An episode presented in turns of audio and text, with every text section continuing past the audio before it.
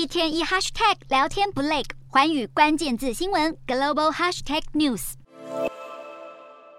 自从一九八二年开始，固定每五年就会召开一次的中国共产党全国代表大会，十月十六号就要登场。来自各地的两千三百名代表将齐聚北京，召开为期约一周的会议。内容包括中共中央总书记习近平代表第十九届中央委员会进行工作报告，同时修改中国共产党章程，产生第二十届中央委员会以及第二十届中央纪律检查委员会。这一连串的行程，外界是睁大眼睛看中国会选出什么人，决定什么样的旗帜，走向什么样的道路。这个决策或许可以从三定方案来看起。一般中共党政机关重新编组都会遵循三定方案，也就是定部门职责、定内设机构，还有定人员编制。而党代表大会或许也可以说是三定之会，也就是定班子、定旗帜、定道路。中共高喊旗帜决定方向，道路决定命运。道路一旦走错，可能无法达到目标。因此，选出什么人，决定了旗帜，也决定了道路。由于二十大正值中国共产党最高层大换届。